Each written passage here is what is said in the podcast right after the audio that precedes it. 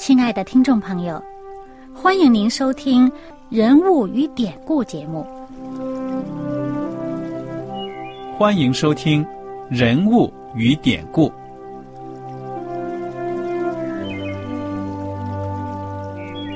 听众朋友们，当你读圣经的时候，不知道有没有过这样的想法？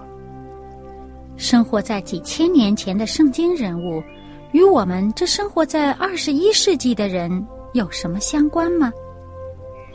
那些古时候缔造了历史的伟人们，只是些令我们感叹而望尘莫及的对象吗？那些败坏了品德的小人和有负圣托的失败者，难道只是为了让我们嗤之以鼻吗？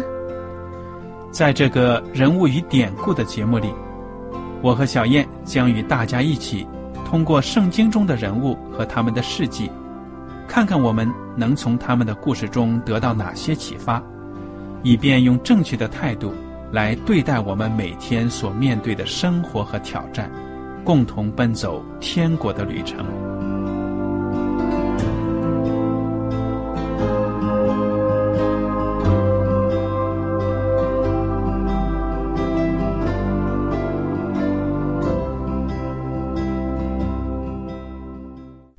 听众朋友们，你们好，我是艾德，我是小燕，大家好。很高兴又能跟您坐在一起来研究圣经当中的人物和典故。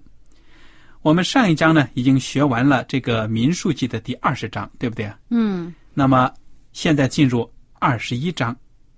二十一章一开头呢，以色列人又要作战了。嗯，那么这次是跟谁打仗呢？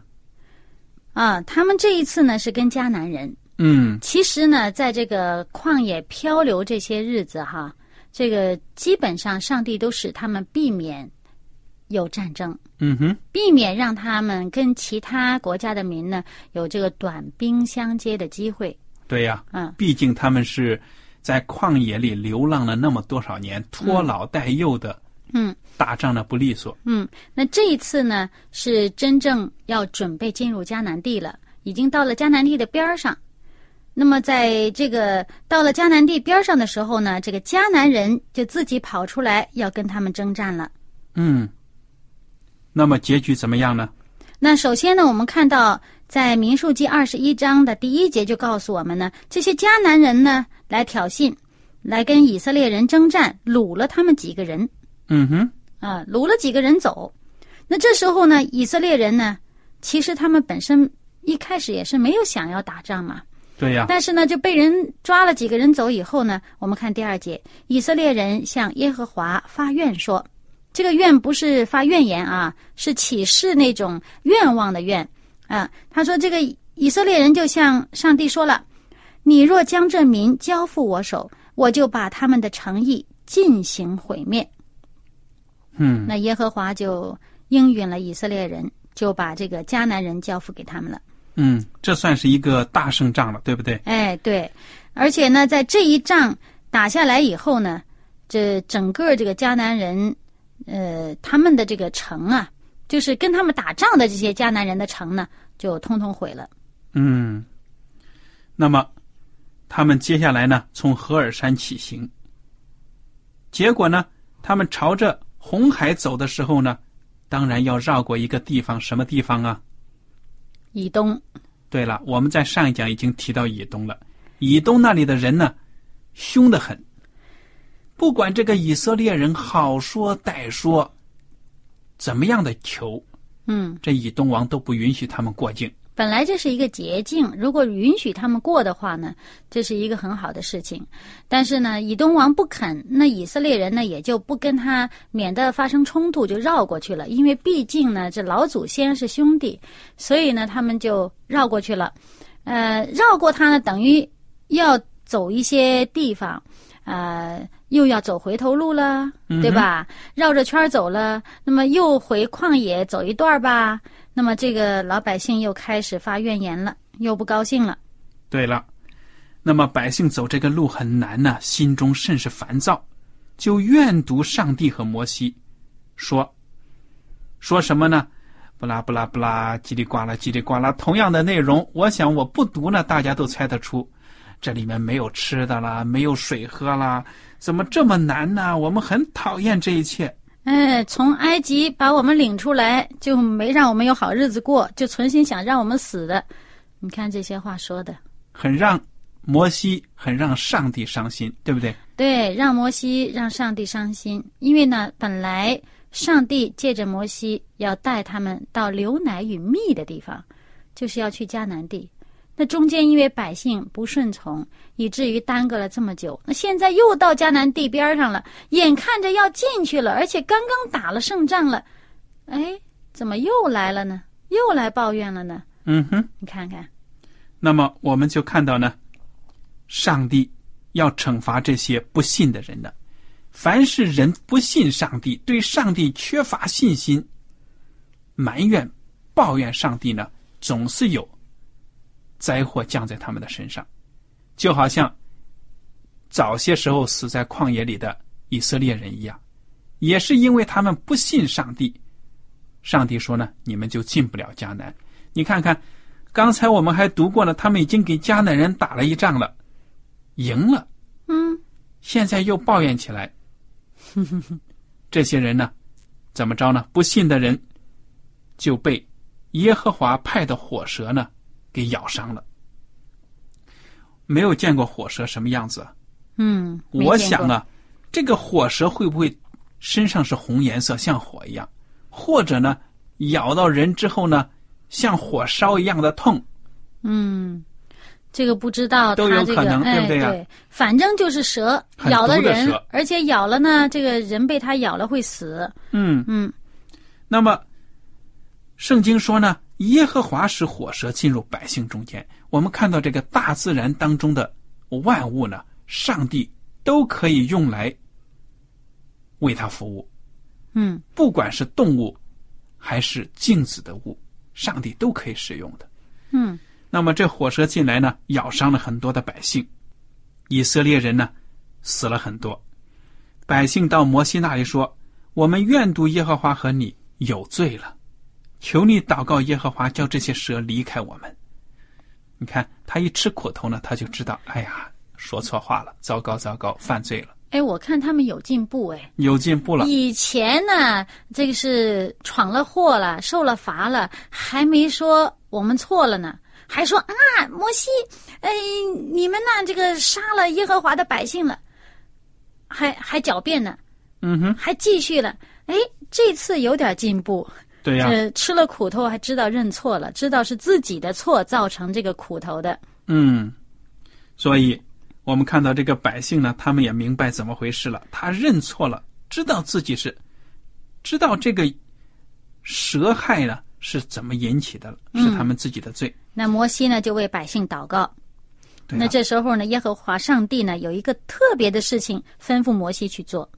嗯哼，你制造一条火蛇，挂在杆子上，凡被咬的，一望这蛇，就必得活。摩西便制造一条铜蛇，挂在杆子上，凡被蛇咬的，一望这铜蛇就活了。嗯，哎，其实呢，关于这个蛇哈，你说是不是有一些寓意在里面？上帝叫摩西去做什么事儿，不是那么简单的，背后有很深的含义在里面的。嗯哼，我们想到，我们这些罪人，仰望挂在什么上的哪一个人物才能够有新生命呢？耶稣基督。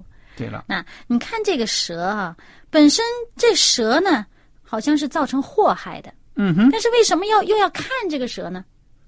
其实呢，我想，你看是以色列百姓犯错、犯罪，得罪耶和华上帝，嗯，以至于呢，这个蛇呢危害他们，也就是这个，我们是不是可以说这是一个罪在危害百姓？对呀、于是呢，上帝叫摩西把这个代表罪的这个蛇钉在杆子上，嗯，做一个铜蛇，把它钉在一个杆子上面，处死了，哎，然后举高高的，你看着你的罪，这个罪被处死了，那么你就得以活命。你的罪被处死了，被钉在杆子上，你就得以活命。那个，我们就想到这个，呃，在约翰福音三章的十四节，那在约翰福音三章十四节上面说，摩西在旷野怎样举蛇，人子也必照样被举起来。第十五节，叫一切信他的都得永生。嗯哼，哎，人子就是耶稣基督的这个代称了。自称这是耶稣这段话本身就是耶稣自己说的，他是对一个叫做尼哥底姆的人说这段话。他说：“摩西在旷野怎样举蛇，人子也必照样被举起来，叫一切信他的都得永生。”而后面这一句呢，就是大家非常熟悉的一段经文，叫做“上帝爱世人，甚至将他的独生子赐给他们，叫一切信他的不至灭亡，反得永生。”嗯。所以这个就是这个呃，摩西所铸造的这个铜蛇的这个寓意在里面，就是象征着耶稣基督他在十字架上担当了我们的罪孽，嗯哼。而我们的罪孽因为被耶稣基督担当了，以至于被钉在十字架上。如果我们信靠耶稣基督，我们把我们的罪都交在耶稣基督身上，由他来替我们承担的话，我们就因为耶稣基督的救恩，我们就得救。对呀。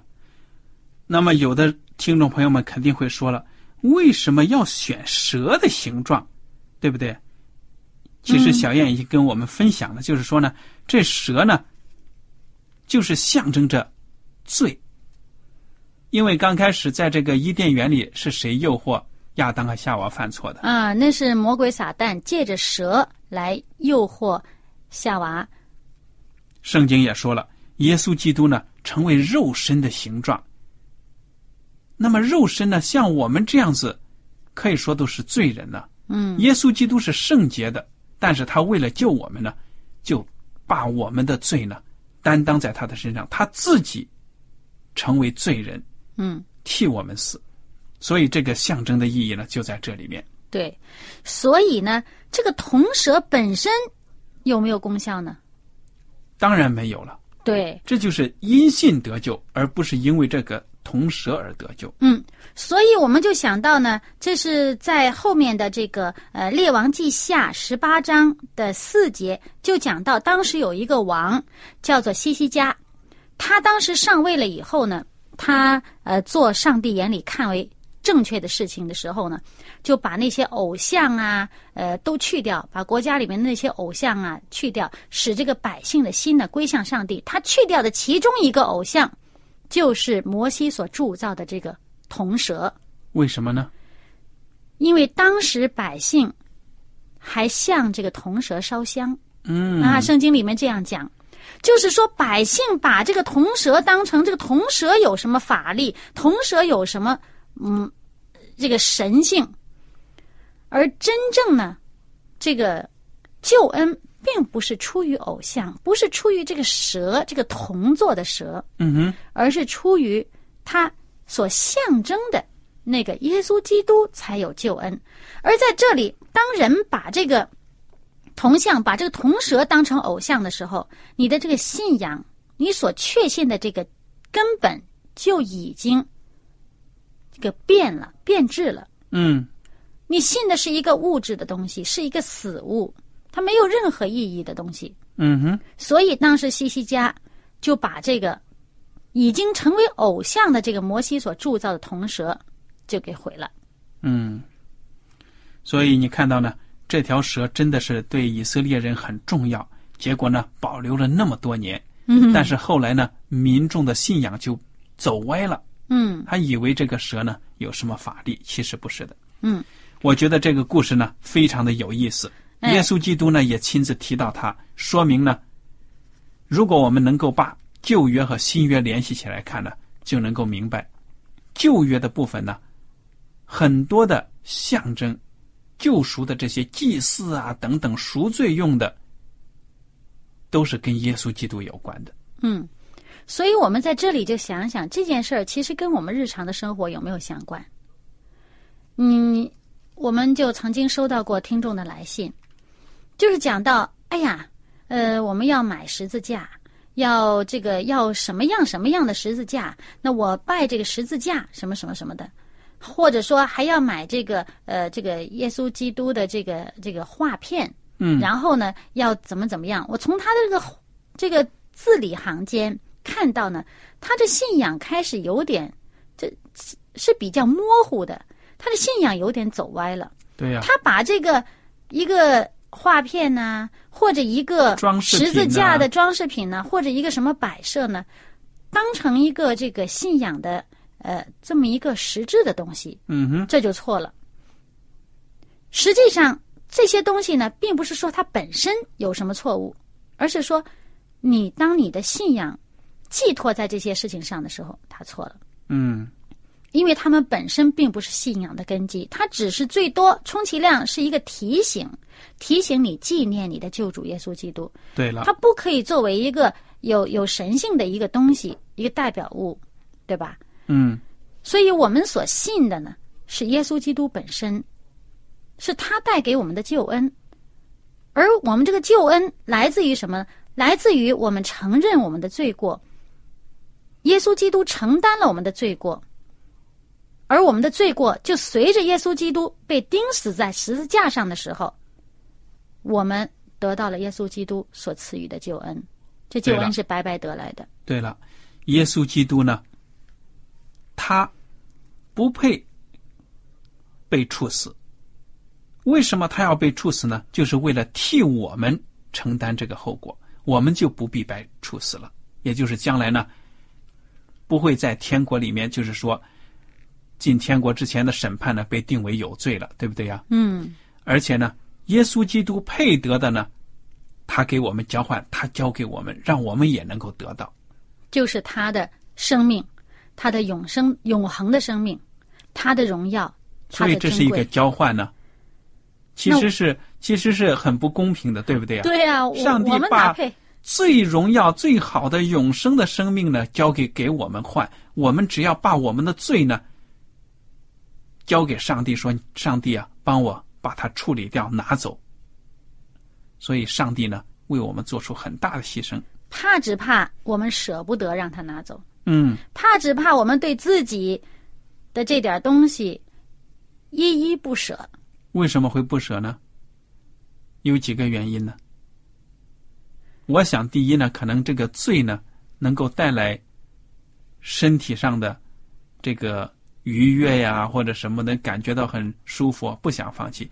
第二，或者有把握、有有掌握的感觉。对了，第二呢，最根本的一点，你就是不信，嗯，你不相信上帝的救恩，所以你才信自己嘛，练自己，呃，练这个罪呀、练世界呀什么的。嗯，所以我们要记住呢，这个上帝给我们的这恩典之大呢，他是把他最好的给了我们。那而且呢，我们看到前面啊，可能有人觉得，哎呀，你看上帝，你你你不是挺独裁的吗？你说那个凡是不信你的，呃，对你没信心的都要死。其实不是这样，其实呢，是上帝给了我们选择权。上帝他是至善、至美、至公义的。至慈爱的，嗯哼，都是最好的。他对我们，他给我们的都是最好的。那上帝没有强迫我们接受他，他让我们有选择权。可是当你选择了错误的时候，那你也要承担错误的结果。那当你选择正确的时候，你就承担这个正确所随之而来的福分，嗯对吧？这还是人自己选来的。那么上帝呢，给我们一个最美的一个选择。就是约翰福音三章十六节，我们刚才读过的，上帝爱世人，甚至将他的独生子赐给他们，叫他们不至灭亡，反得永生。赐给我们的，我们要不要接受？嗯，当我们肯接受的时候，这个选择就奠定了我们得永生的一个根基。嗯，很好。好了，我们接着来看看下面发生的事情，从何尔山到。摩崖谷这一段旅程，请小燕呢把这个大意跟我们分享一下好吗？嗯，那么在这里呢，他们就经过了很多地方。我们看到这个圣经上罗列了很多地名啊。他们走来走去呢，就走到了一个呃叫做比斯加的这么一个地方。嗯啊这个到了这个地方的时候呢，这以色列人呢就派人派使者去见当地的这个王。那么在那个地方住的人呢是亚摩利人，嗯那他的这个王呢叫做西宏。嗯那么同样的，他们对这个呃西宏王说：“求你容我们从你的地经过，我们不偏入田间和葡萄园，也不喝井里的水，只走大道，直到过了你的境界。嗯哼，”这其实是一个挺好的一个请求。对呀，很那么客气的嘛。哎，对。那么当然了，西红柿可以让他过，也可以不让他过了。这是一个他的主权嘛，对吧？他自己的国家领土嘛。对呀，可是呢，他不容以色列过，就算了吧。还不只是这样，他招聚他的民众呢，去攻打以色列人，结果呢，他有没有胜利啊？啊，打败啦。所以这个以色列人现在看起来真的是预备好了作战了。我想上帝呢，一步一步的带领这些百姓，知道他们进迦南地之后呢，有很多的可以说一种剿肥的任务要做。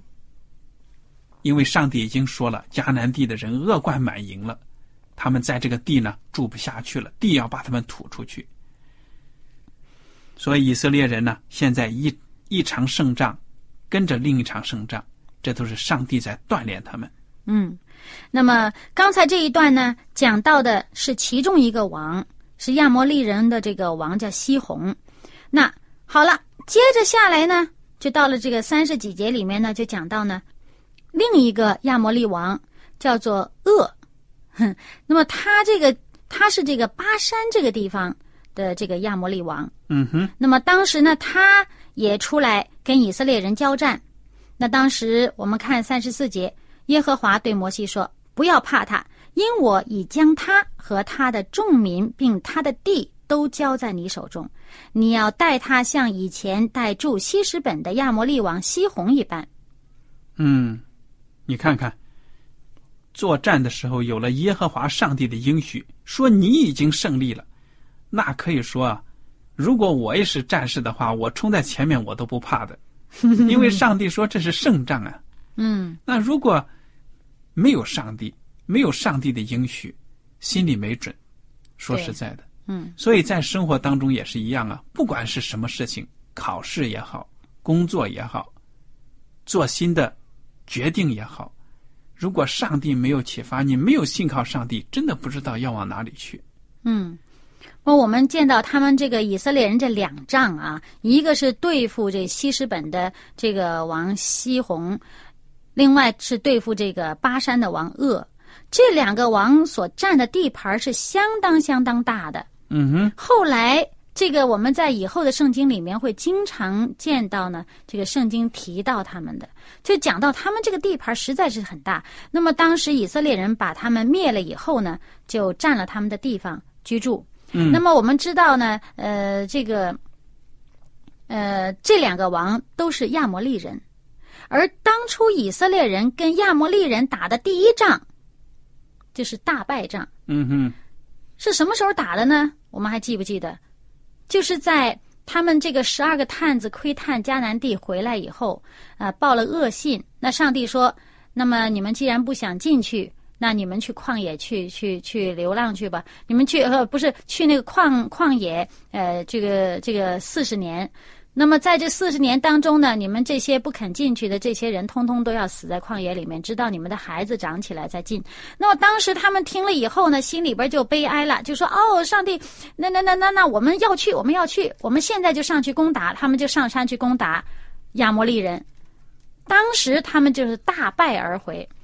那么其实他们上之前，上帝和摩西都一再的劝百姓：你们不要上去，你们不要上去，因为上帝已经离开你们了，你们上去会打败的。嗯他们不信，非得要冲上去打，结果呢就是惨败。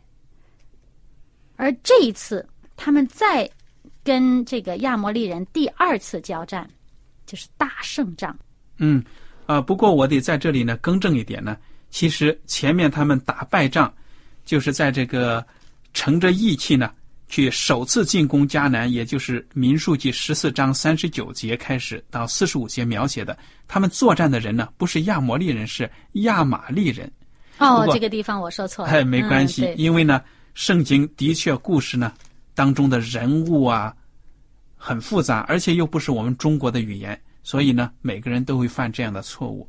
我想我的我们的听众朋友们呢，可能在此都会有此感受。有的时候真的把这些人物呢给串起来了，而且呢，我们以后再读这些历代记呀，还有这个列王记啊，有的时候在记载同样的人物啊，不同的地方可能用不同的名称啊，等等都有可能的。但是呢，并不说明圣经不可靠，而是说呢，在历史记录上，人呢有不同的名字。不管怎么样，我们今天的学习主要呢就是看到以色列人。开始进军迦南了，开始打胜仗了，因为上帝呢，在这个旷野里面对他们磨练够了，他们已经成为一个大军了。他们愿意信上帝，愿意听话的时候呢，这个上帝的教导所带来的这福分就开始随着他们。嗯，所以这在我们的生活当中呢，也是一样。当我们相信耶稣基督是得胜的王，上帝没有打败仗的时候呢，我们听他的话所做的事情呢，也应该充满信心。对呀，还有一点就是，那些迦南人恶贯满盈了，时候到了。那么这个就是在这个呃创世纪，上帝曾经告诉呃亚伯拉罕说：“你的后裔呢，呃将来要回到迦南地。”那他他们现在不在迦南地，呃，要去这个嗯埃及受苦四百年呢？这是因为这个迦南的这个人，他们这个恶贯还没有满盈，他们的恶还没有满盈。嗯，所以上帝的话呢，是永远坚立的，不管过去几十年、几百年，甚至是上千年，上帝的应许呢，一定能够实现。就好像我们在但以理书看到两千三百年的预言，两千三百日，当然是两千三百年，在预言里面照样实现。我们呢，在其他节目呢都已经学到。好了，今天的节目呢时间就到了，感谢大家的收听。大家如果有什么问题呢，我们欢迎您写信来。艾德和小燕呢非常感谢您今天的收听，愿上帝赐福大家。我们下次节目呢再见。再见。喜欢今天的节目吗？若是您错过了精彩的部分，想再听一次，可以在网上重温。我们的网址是 x i w a n g r a d i o 希望 radio，或是找旺福村也可以找到。记得把好东西介绍给您的朋友，与他一起收听。